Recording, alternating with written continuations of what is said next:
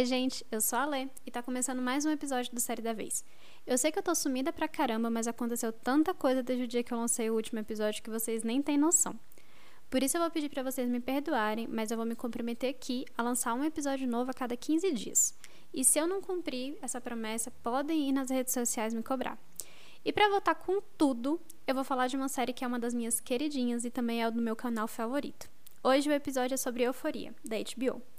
E vou falar tanto dos episódios da primeira temporada, como também dos episódios especiais que saíram no final do ano passado e no começo desse ano.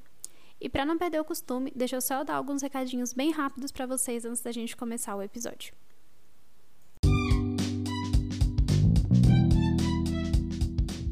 Gente, para começar, eu queria pedir aquele recado de sempre, né? Para vocês seguirem o Instagram do podcast, série da vez, e divulgarem para seus amigos, família ou para quem vocês acham que vai curtir o conteúdo. Podem me mandar e-mails para o sériedavez.gmail.com. Lá vocês podem pedir dica de série, mandar algum recado ou feedback para mim e até sugerir alguma série que vocês queiram que eu fale em algum episódio. Muito obrigada mesmo para quem está curtindo e divulgando o podcast. Mesmo com esse delay enorme que eu tive entre um episódio e outro, as pessoas continuaram escutando e eu devo isso a vocês.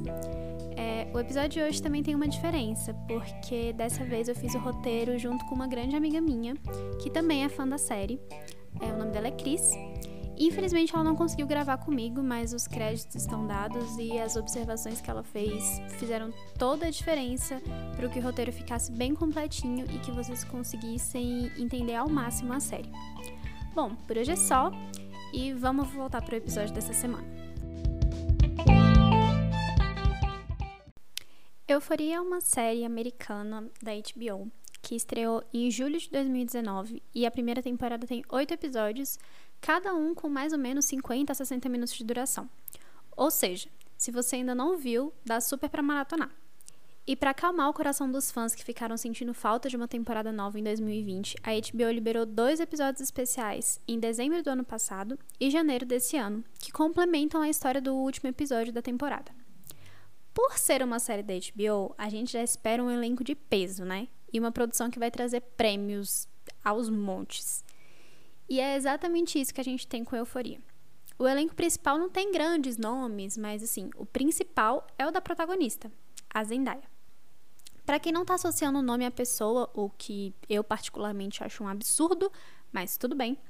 Ela era uma estrela da Disney, que fazia séries como Agente Casey, No Ritmo, mas recentemente ela participa da nova franquia de filmes do Homem-Aranha e a personagem dela é MJ. É, a Zendaya ela tá tão maravilhosa no papel de Euforia que ela ganhou o Emmy de melhor atriz de minissérie no ano passado, sendo uma das atrizes mais jovens a ganhar este prêmio. Então daí vocês tiram como que a atuação dela foi, né? É, além dela, a gente também tem o agora queridinho do público, o Jacob Elord, acho que é assim que pronuncia o nome dele. Ele ficou conhecido inicialmente por interpretar o Noah na Barraca do Beijo, aquele filme da Netflix, mas ele vem entregando com maestria um papel totalmente diferente do qual ele ficou conhecido. Esquece aquele garoto bad boy mais bonzinho que a gente viu no filme da Netflix.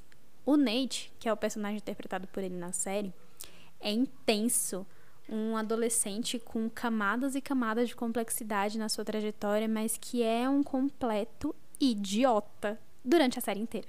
Sério, a gente tem uma vontade de matar ele desde o primeiro momento que ele aparece. E o que mostra como o ator é muito bom, né, gente? Porque a gente vê aquele mocinho bobinho, bonitinho na barraca do beijo e a gente vê um babaca escroto na série. Sério, são dois extremos muito grandes entre um filme e a série. Estreando seus papéis na televisão pela primeira vez, né? A gente tem a Hunter Schafer, acho que é assim que pronuncia o sobrenome dela, não tenho certeza. É, ela interpreta a Jules, que, assim como a atriz, é uma garota transexual que acabou de se mudar para a cidade da Rue, né, que é a Zendaya. E elas viram amigas, assim, melhores amigas, e a Jules ainda abala um pouco o coração da, da nossa protagonista, trazendo todo um, um drama a mais para a história. Além disso, a Jules também gosta de procurar caras mais velhos em aplicativos para transar e conhecer esses caras e tudo. E esse é um fato que acaba criando um, um desdobramento na história muito grande que eu vou contar para vocês já já. Daqui a pouco, quando eu estiver dando a minha opinião sobre a série de fato. É, um destaque também que a gente tem de personagem vai para Barbie Ferreira, que ela interpreta a Cat, que é uma garota gordinha no colégio que simplesmente cansou de ser vista apenas com esse rótulo pelos colegas. É, ela começa a, a conhecer a sua sexualidade e tudo, então ela começa a apostar nisso e simplesmente ela cansou de ser vista como uma garota gorda que é amiga das popularizinhas do colégio.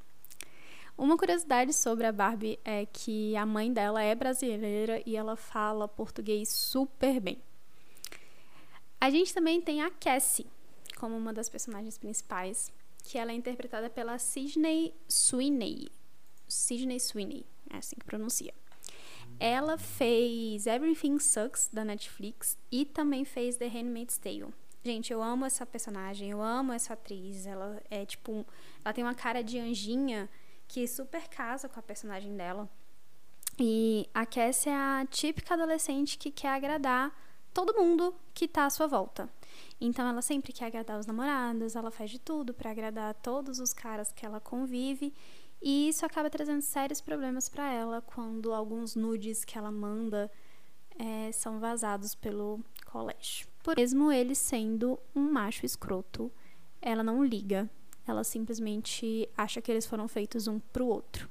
Já que eu fiz esse resuminho sobre os personagens, eu vou falar um pouquinho da história agora. É, de cara a gente conhece a Rue, que é a Zendaya. Ela é uma adolescente que acaba de voltar para casa depois de passar um tempo numa clínica de reabilitação por ter sofrido uma overdose. É, a Rue é viciada em remédios desde que ela é bem novinha, desde a adolescência, de uns 12 anos, e ela tem que lidar com esse vício além de todos os problemas que os adolescentes têm dentro da própria vida. É, o fato da Ruth ter sofrido uma overdose impacta diretamente a relação dela com amigos e principalmente com a família, porque quem encontrou a Ruth é, quando ela teve a overdose foi a irmã mais nova, e isso abalou muito as estruturas da família, abalou a relação dela com a irmã, dela com a mãe. Então ela está tentando reparar esses danos, mas ao mesmo tempo ela não larga as drogas de jeito nenhum. Então, é, você vê que ela literalmente não quer melhorar, sabe? Até um certo ponto. E enquanto a gente vai vivenciando toda essa, essa trajetória da Rue, a gente também acompanha a trajetória dos outros personagens, porque a Rue é a narradora da história. Então a gente conhece a história de todo mundo por ela, pelos olhos dela. O que faz dela uma narradora não confiável, porque ela tá 90% do tempo drogada.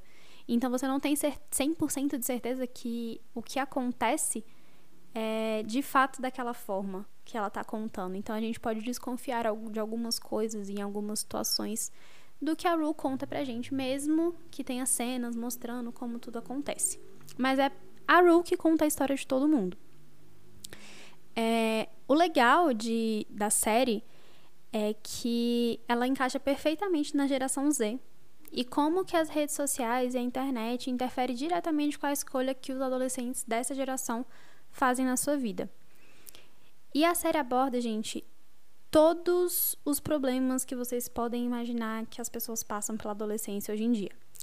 Drogas, violência, sexo, amor, amizade, eu, mas eu acho ela um pouco mais real do que outras séries adolescentes, como por exemplo Elite, ah, aquelas outras séries que sempre mostram adolescentes numas festas enormes e bebendo horrores e se drogando e não indo pra escola, ou sei lá. Eu acho Euforia uma coisa mais realista, sabe? É, tanto pela forma como os assuntos são abordados, quanto pela forma como a história é contada também. Em questão de fotografia, é, trilha sonora. Acho que todo esse combo faz com que a, a série seja um pouco mais real. E acho que é até por isso que a gente se apega muito à série. Porque a gente consegue se identificar com os personagens, se não com um, com todos, pelo menos em algum momento da vida ali, a gente já passou por algum perrengue daqueles quando a gente era adolescente. Tá, eu sei que eu fui bem breve assim, mas é porque eu vou falar da série com spoilers já já, mas antes disso eu aviso para vocês, podem ficar tranquilos. E agora vocês estão se perguntando: Lê, por que, que eu tenho que assistir mais uma série de adolescente da HBO? Calma, calma, calma, que eu já vou falar para vocês qual é a minha opinião sobre essa série.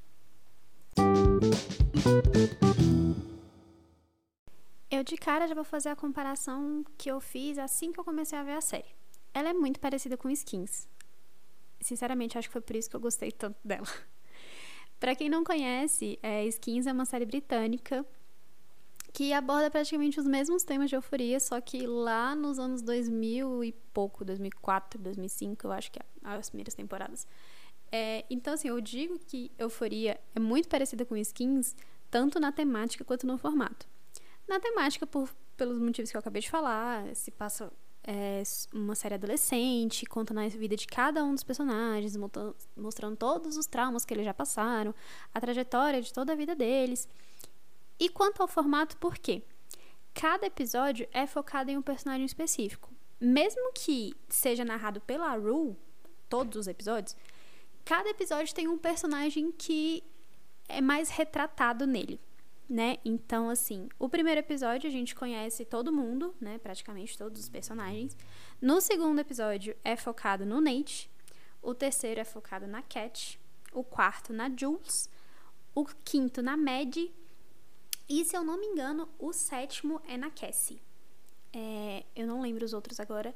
Mas, então, é, acho que os outros são cada um focado. É uma mistureba, assim. É, aparece todo mundo ao mesmo tempo.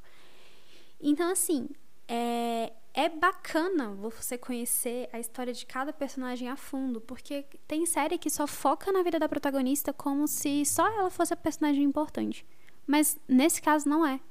Todos os personagens têm a sua história, a sua problemática, você consegue enxergar é, as dores que eles vivem, sabe, nos seus episódios. E você consegue também entender por que, que esses personagens são assim porque mostra desde a infância deles até os momentos de hoje, o que, que eles estão vivendo. Você então constrói a história do personagem na sua frente, entendeu? É isso que eu acho muito bacana, tanto de skins quanto de euforia. E a gente consegue, é, como a gente consegue conhecer cada personagem nos seus mínimos detalhes, é, a gente aprende a amar ou odiar cada um deles. E outra coisa ótima também é porque a série não fica corrida, sabe? Quando você tenta abordar todos os personagens de uma vez só, explicar por que, que o Nate é explosivo, por que, que a Cat é, quer ser mais sexualizada, por que, que a Cassie é muito sexualizada e não quer ser assim mais e sente triste por ser assim. Então, é, você deixa os personagens terem o seu tempo de tela, né? O que atualmente é muito difícil nas séries, porque eles fazem umas coisas tão corridas que a gente fica até meio confuso com o que está acontecendo. E eu vou falar também um pouco da parte técnica, que é um dos motivos também que eu gostar muito da série. Gente, a fotografia é linda, sério, é linda. Você fica encantada com as cenas, com o jogo de cenas, com a montagem, com as transições. Até as transições são perfeitas. A fotografia do último episódio, as últimas cenas do, do último episódio da temporada, meu Deus. É de ficar embasbacado, é de ficar com a cara no chão. E a trilha sonora? Gente, a trilha sonora é tão foda que eu escuto ela quase todo dia enquanto eu trabalho. E ela é toda cantada e interpretada pelo Labyrinth, assim que pronuncia, Deus quiser. E que ele é um cantor de R&B muito bom, que tem uma voz absurda. E assim, ele escreveu e canta toda a trilha sonora. É, a gente também tem a participação da Zendaya numa das músicas que ela canta também e fica, tipo, casa muito com a voz dele, sério, fica absurda. Gente, a trilha sonora é perfeita, eu não tenho nem o que dizer, se eu não me engano ganhou o M também de melhor, se não foi de melhor canção original ou, ou foi de melhor trilha, trilha sonora também. E vamos também ao que mais chamou a atenção das, das pessoas nessa série, que é a maquiagem dos personagens. Sério, a maquiagem é perfeita. Cada personagem tem a sua e eles é, transmitem a sua personalidade através delas. e com o que, que eles estão sentindo no momento. Então, se eles estão muito tristes, eles colocam uma maquiagem mais sombria. Se eles estão mais revoltados, uma maquiagem muito forte. Se eles estão felizes, é uma maquiagem nos tons mais leves. Então, é bacana você perceber que cada personagem tá ali sendo, sendo interpretado com perfeição por atores que se identificam com os seus personagens, estão sendo é, retratados também pelas suas maquiagens, pelas suas roupas. Então, assim, gente, é um, um casamento perfeito que os produtores, diretores, atores, todo mundo fez para que, que a história toda é, seja muito bem explicada pra gente nos mínimos detalhes. É uma coisa que vale a pena citar também é que Euforia, apesar de tratar explicitamente de assuntos bem pesados para uma série adolescente, ela não glamoriza isso. Ela não romantiza ou incentiva comportamentos perigosos e autodestrutivos que a maioria dos personagens possui. É, ainda que a série parece que faz isso, mas quando a gente olha com atenção, a gente observa todo um cuidado na construção do texto, fazendo com que os personagens jovens pensem e analisem a sua vida sob um aspecto próprio, é, fazendo com que eles mesmos julguem as suas atitudes e não a gente que é um, meros espectadores e que a gente tá vendo. A gente julga, obviamente, mas é, a gente vê eles percebendo o que é certo o que é errado, ou não dando a mínima pro que é certo e pro que é errado. Uma coisa também da parte técnica, os episódios eles são muito orgânicos. Eles têm um jogo de câmera que, apesar de passar pelos personagens de forma meio frenética, assim, meio rápida, tem uma fluidez ao longo do episódio que a gente nem percebe o tempo passando, sinceramente. O, a, eu assisti 5, 60 minutos de um episódio e não tava nem percebendo que tinham passado 60 minutos. Que tinha passado uma hora que eu tava vendo adolescentes brigando e chorando. E porque você não vê o tempo passar. E eu acho que série boa é série assim. Que pode ter quantos episódios for, o tempo que for, você não vê a hora passando é porque a série é muito boa. Então, gente, são esses motivos que eu acho que é, para vocês assistirem a série. Ela é uma série muito envolvente e série uma super produção. Eu tô louca para sair a segunda temporada logo. Ela foi, ela começou a ser gravada, se não me engano, no final do ano passado, no começo desse ano. Então, assim, tô torcendo muito para que essa pandemia se desenrole pra gente poder voltar a viver, né? E também para as nossas séries voltarem a, a acontecer e também pra gente diminuir esse, todo esse caos e essa tristeza que a gente vem vivendo nos últimos dias, né? Nos últimos dias, não, no último ano inteiro. É, então eu acho que é uma boa pedida para se distrair, para se emocionar, para quem consegue se emocionar com série, que não é meu caso, mas acredito que é uma série muito, muito boa mesmo e que vai fazer diferença na vida de quem assistir. É, agora, eu vou falar dos dois episódios especiais que saíram no começo do ano e no final do ano passado. Você que não assistiu esses episódios, eu sugiro que você pare por aqui e volte depois que tenha assistido.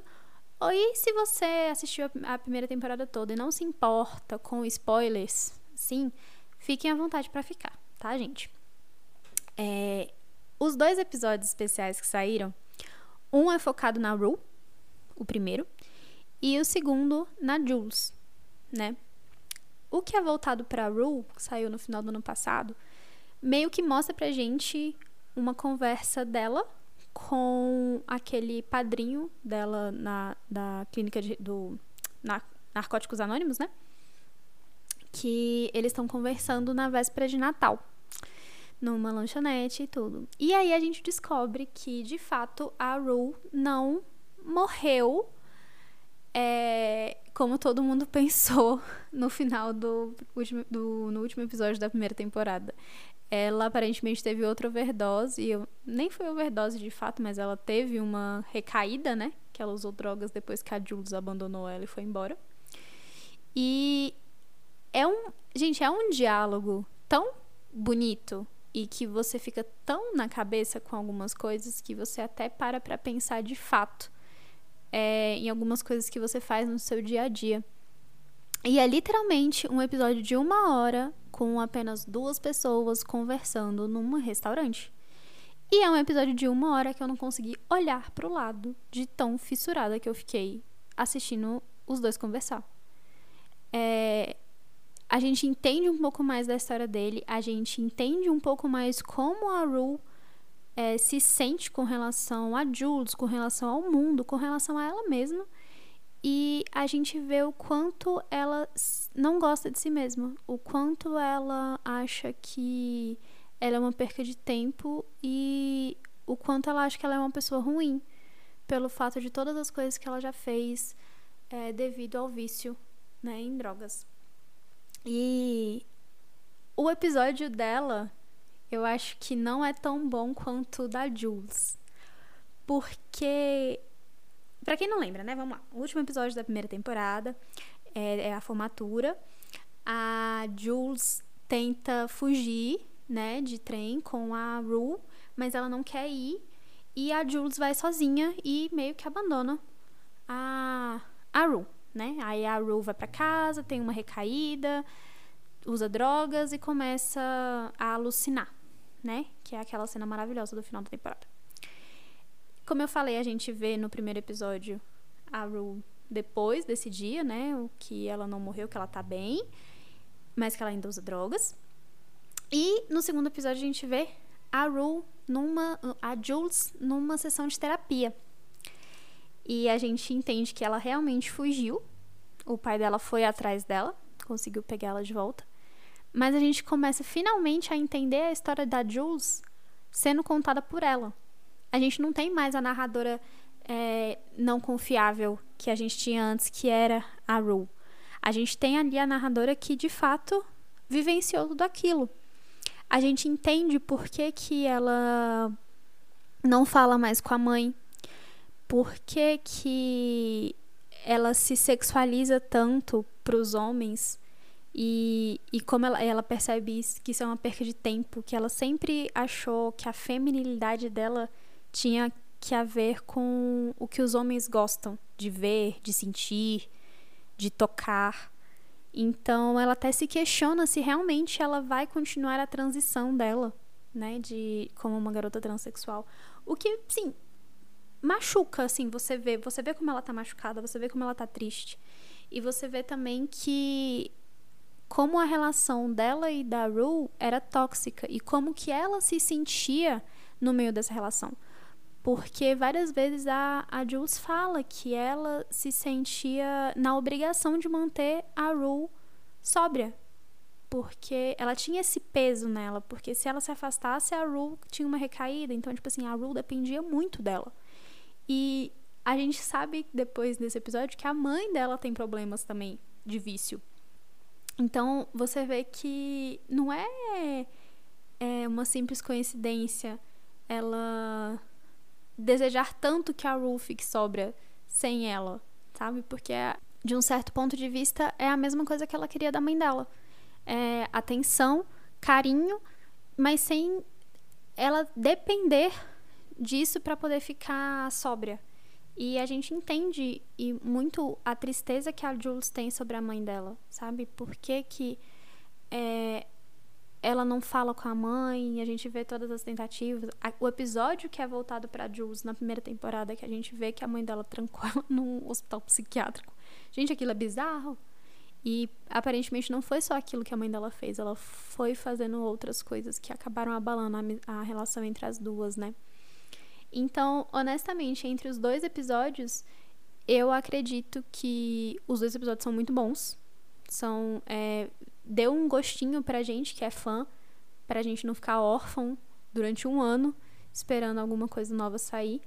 Mas entre os dois episódios eu sou muito mais o episódio da Jules, porque é uma outra narrativa, né? E a gente conhece de fato o que, a personagem pensou, o medo da personagem tudo que ela sofreu nesse período que ela fugiu, que ela ficou afastada, que ela ficou de castigo, que ela ficou sem ver a Rue, como ela realmente ama a Rue, mas ela entende que a relação das duas é meio tóxica. Então, assim, gente, maravilhosa. A, a Hunter, ela produziu também esse episódio, então ele foi todo baseado num texto que ela escreveu.